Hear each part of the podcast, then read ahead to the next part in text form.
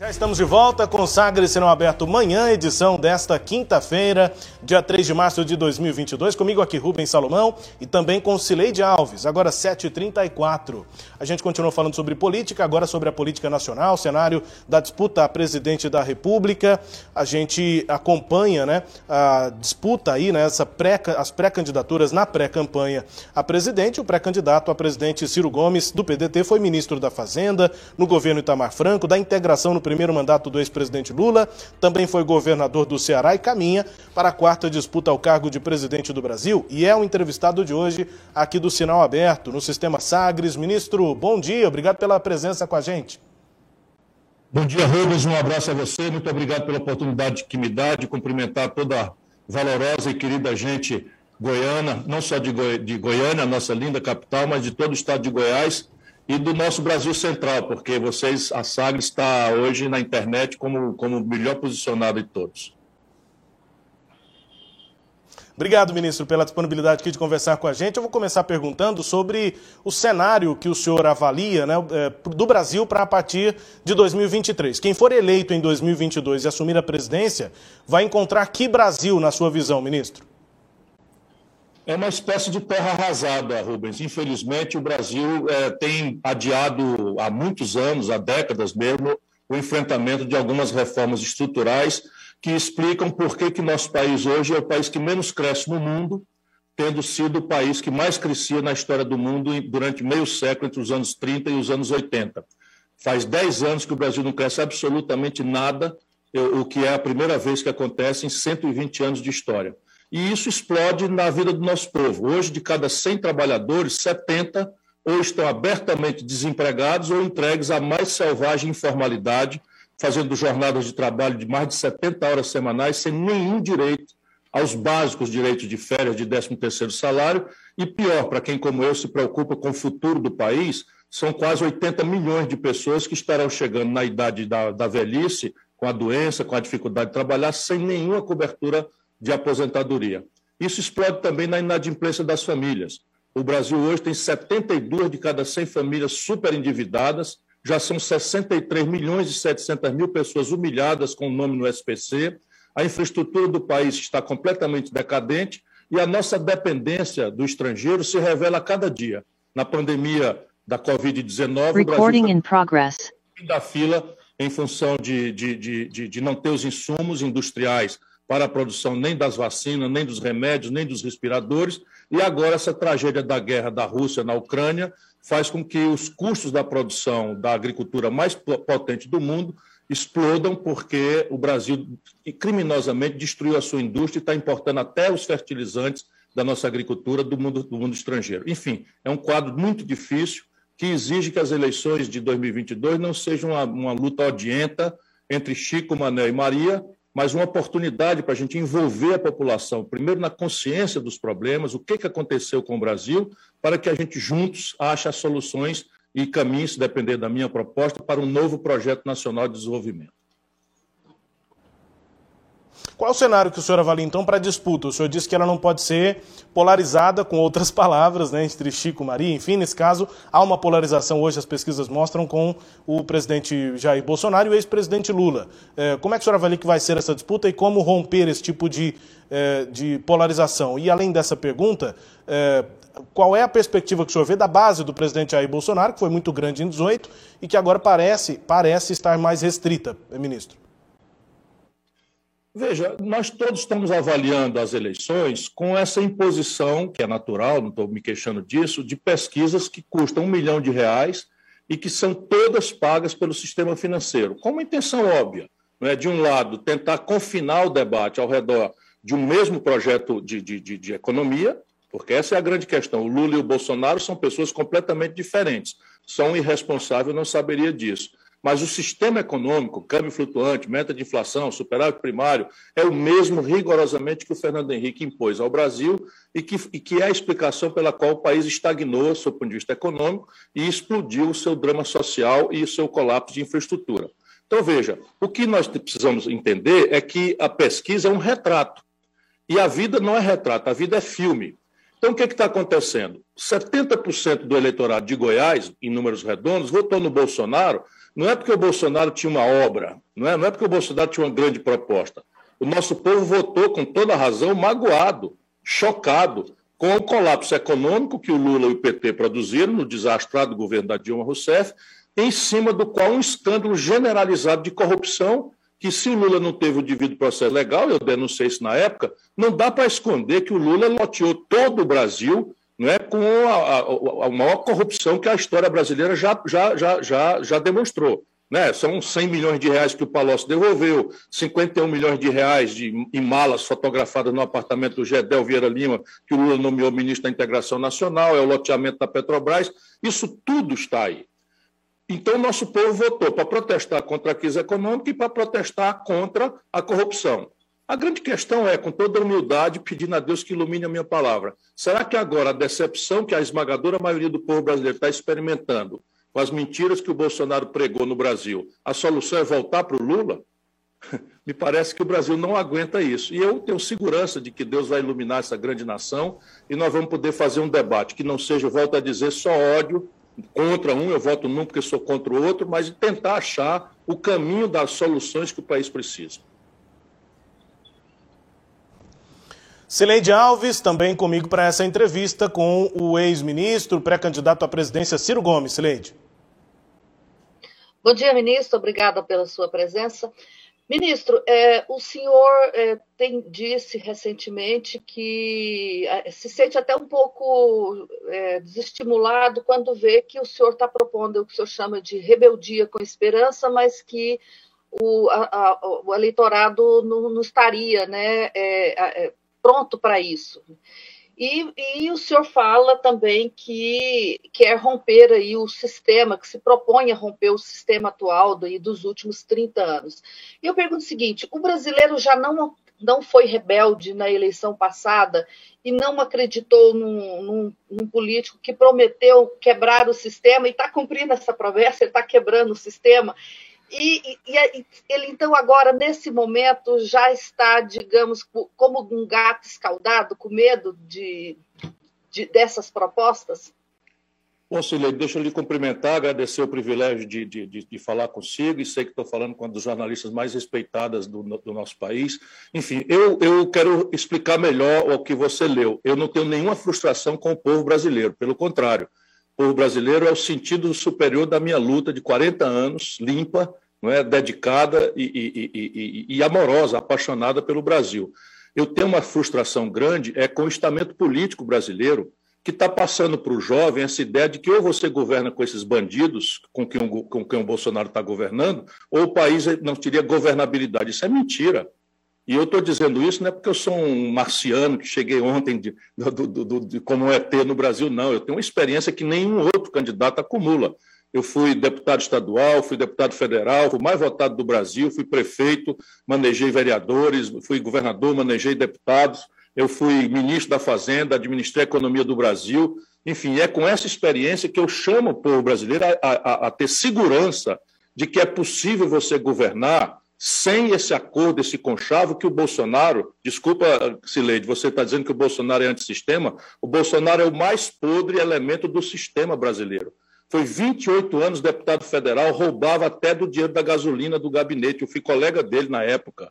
Posso provar o que eu estou lhe dizendo, tanto que ele nunca me processou. O Bolsonaro recebia auxílio moradia tendo apartamento em Brasília. Roubava, volto a dizer, gasolina, superfaturava gasolina e botava o dinheiro no bolso.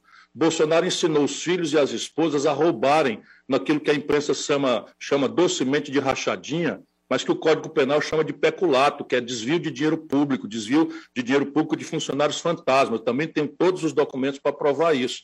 E o Bolsonaro hoje é filiado ao partido do Valdemar Costa Neto, que vem a ser o camarada que foi condenado e preso no escândalo do mensalão porque o Lula deu o DENIT para ele roubar.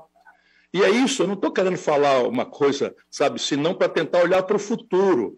Veja, o Roberto Jefferson, que está preso porque defendeu arbitrariamente o Bolsonaro, insultando as instituições, como o Supremo Tribunal Federal, foi preso e condenado no mensalão porque o Lula deu os correios para ele roubar. É isso que eu estou tentando mostrar. Agora, repare, Sileide, o Collor governou com essa gente e foi caçado. O, o, o, Fernando Henrique governou com essa gente, o PSDB nunca mais ganhou uma eleição nacional. O, o Lula governou com essa gente, foi parar na cadeia. O, Michel, a Dilma governou com essa gente foi caçada. O Michel Temer governou com essa gente e foi preso.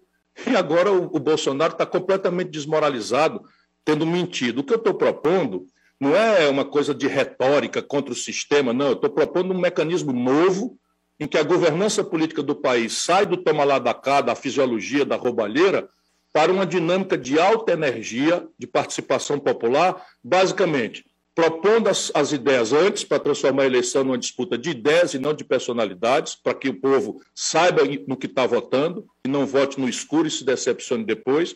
Propor nos seis primeiros meses a revisão constitucional que trará todas as reformas de uma vezada só.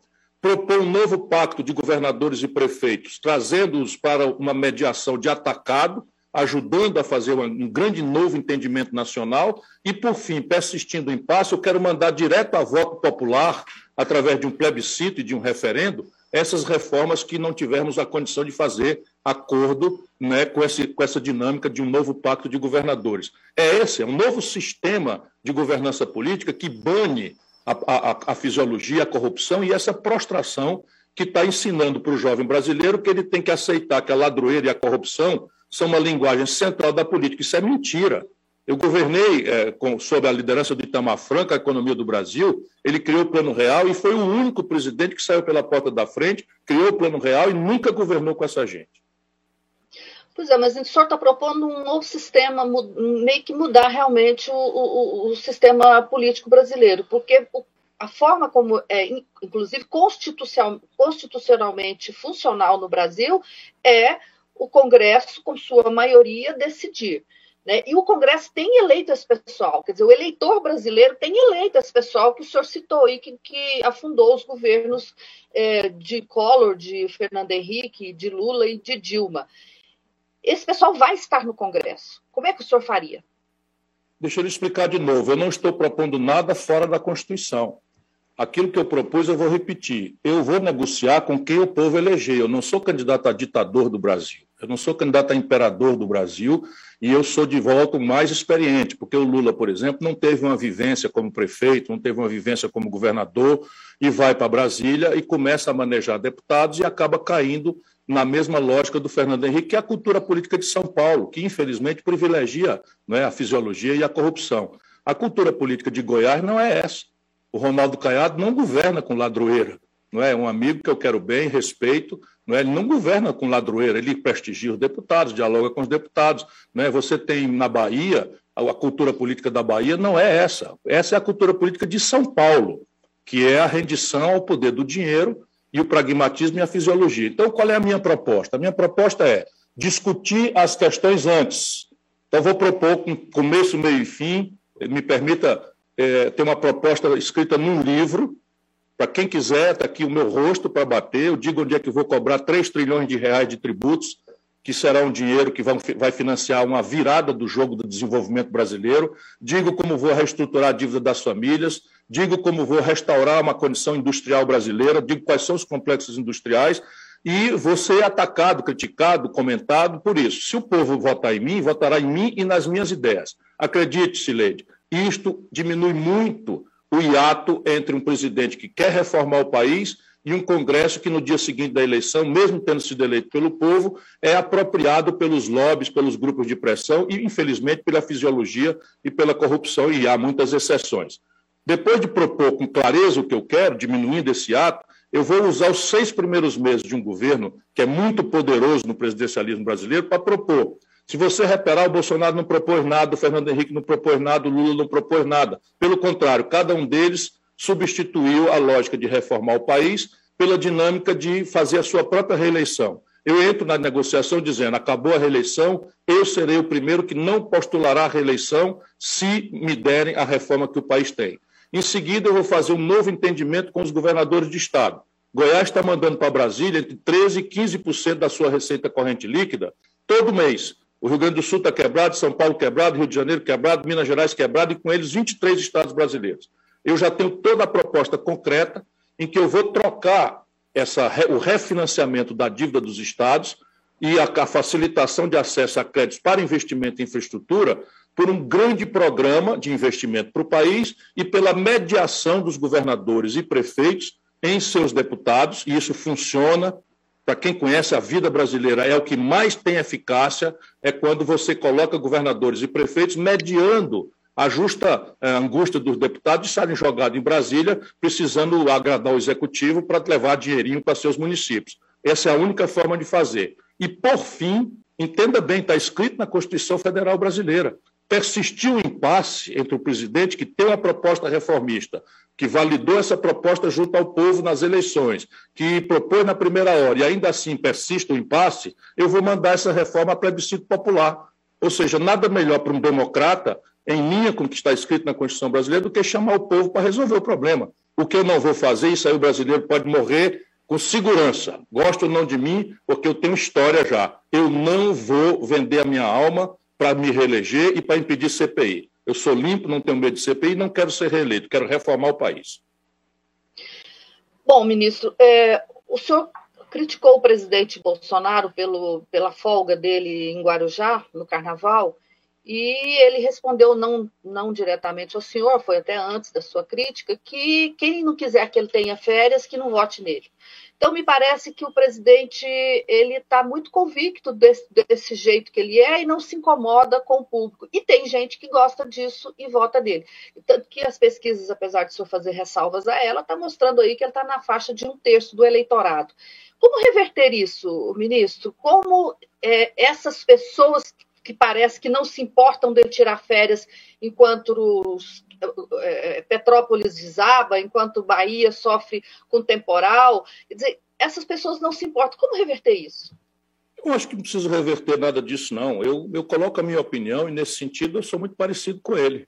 Eu coloco a minha opinião com a intenção de ser honesto, de ser transparente, de ser claro. Eu acho o Bolsonaro um grande mentiroso. Não é? E essa irresponsabilidade dele, eu não critico a pessoa ter folga porque todo ser humano tem direito a ter folga, e ele relativiza isso. Eu critico é no quarto dia de uma guerra que está explodindo o preço da gasolina, que vai explodir o preço do gás de cozinha, que vai desabastecer o mercado de fertilizantes brasileiro, cuja primeira consequência já é o aumento de preços para vocês do Brasil Central, isso vai ser a, a, a porta de um encarecimento grave dos custos de produção que vai estabelecer uma recessão econômica importante no, no, no cenário europeu e talvez no chinês, que vai, vai, vai fazer provocar também crise de, de, de na oferta da, das nossas mercadorias, e ele simplesmente, no quarto dia, sai de novo para fazer e se exibir como um boçal numa praia de luxo. Eu critico é o cidadão ter patrocinado pela sua irresponsabilidade, sua ignorância, e a sua boçalidade de canalha e genocida, isso não há expressão menor, tem imposto ao povo brasileiro o luto de quatro vezes a média de mortes do mundo. Sileide, o que é que explica que no Brasil a média de mortes, 650 mil pessoas, foi quatro vezes a morte do mundo? Qual é a explicação? Eu sei, sei bastante bem o que, é que aconteceu com o Brasil, nomeando ministros absolutamente incompetentes, incapazes, e a gente ficar sabendo depois que até roubalheiras estavam planejando no submundo do governo Bolsonaro para roubar na vacina. Briga com a China e com a Índia, que nos fornece coisa, é, é, é, prescreve remédios como a cloroquina. São muitas famílias enlutadas. E eu sou crítica disso, não é de tirar folga. Qualquer pessoa tem direito de tirar folga. Agora, se o brasileiro aprova isso, é uma minoria. Você está contando um terço, eu já conto que é um quarto. O que é muito, mas eu respeito, isso é uma democracia.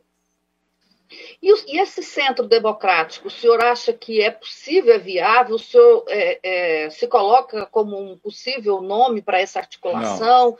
Não. Não. Isso é uma impostura de viúvas do Bolsonaro. se você olhar bem, o Sérgio Moro o que é? O que é o Sérgio Moro? Vamos, vamos, vamos raciocinar juntos. É só uma viúva do Bolsonaro. Né? O cara usa a toga de, de, de, de, de, de juiz, bota um político na cadeia, depois vai ser ministro do político que ganhou as eleições, porque o político que ele condenou não participou das eleições, com uma promessa de uma vantagem devida, que no Código Penal chama-se corrupção passiva, que é um cargo de, de, de, ministro vitalício do Supremo Tribunal Federal, depois tenta trair o chefe, que ele quis trair o Bolsonaro, acobertou no primeiro momento a roubalheira do Onyx Lorenzoni, dos filhos do, do Bolsonaro, e depois sai e vai trabalhar numa multinacional, ou Cileide, o Brasil precisa acordar. O, o, o, Sérgio Moro podia trabalhar em qualquer lugar, ele foi trabalhar numa, numa multinacional cujo faturamento, 80% do faturamento é a administração da massa falida das empreiteiras que o Sérgio Moro quebrou. ganhou 3 milhões e 600 mil reais por 11 meses, trabalhando, em, ganhando em dólar. Isso, francamente, se o Brasil não acordar para isso, tudo bem. Cada um é do senhor de si, e quem paga muito caro por isso é o nosso povo machucado, pobre, desempregado, que está dentro do ônibus aí, correndo uma terceira jornada de trabalho pelo qual ninguém lhe paga. O que, é que eu tenho a ver com isso? Ele se apresenta de centro, é centro coisa nenhuma, ele é uma viúva do Bolsonaro. O Dória, o que, que é? É uma viúva do Bolsonaro. O que, que essa gente é? Eu sou outra coisa. Se você se lembrar de mim, lá em 2018 eu estava dizendo que o Lula tinha desastrado o país, que a economia brasileira tinha ido para o brejo, que a corrupção tinha tomado centralidade e que o Bolsonaro era uma grande mentira. Quem quiser me fazer justiça vai lembrar que eu estava tentando, em 2018, proteger o Brasil disso, como estou tentando de novo. Rubens. Ministro, e os jogos de azar, o senhor é favorável à legalização? Não, sou não. Eu acho que esse é outro, outro sinal da alienação do Congresso brasileiro. Qual é a prioridade disso?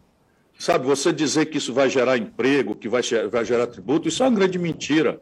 O único lugar onde existe fluxo de turismo relevante em função do jogo é Las Vegas, porque há mais de 20 anos descobriu que o jogo não chama ninguém.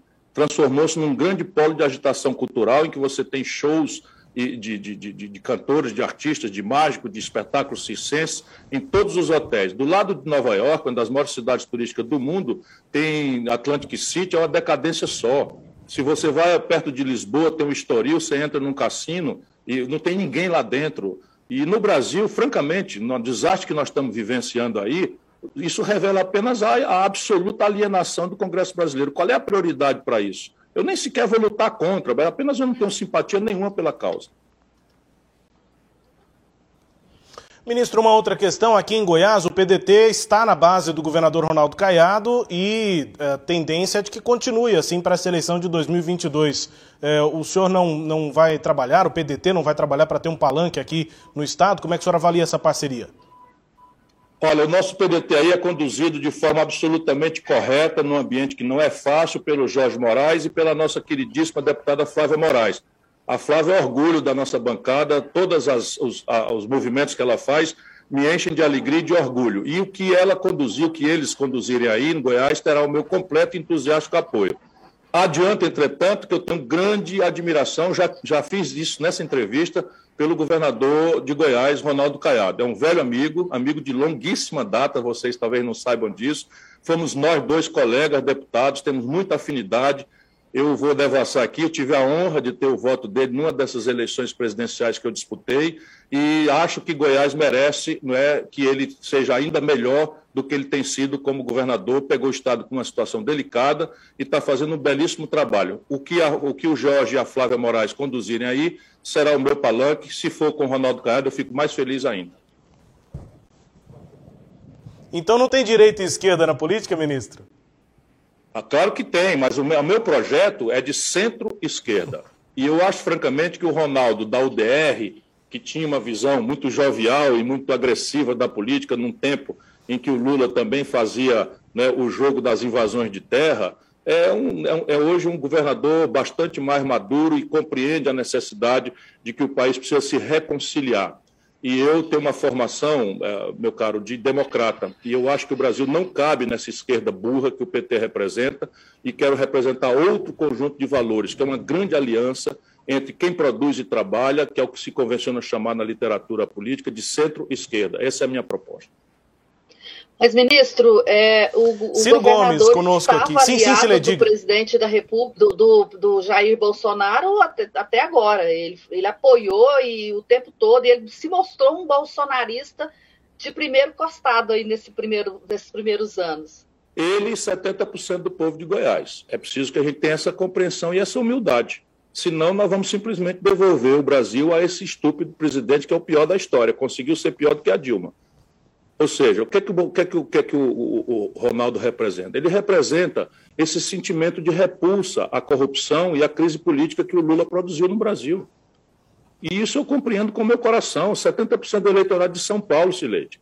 70% do eleitorado de Minas, 70% do eleitorado do Rio Grande do Sul.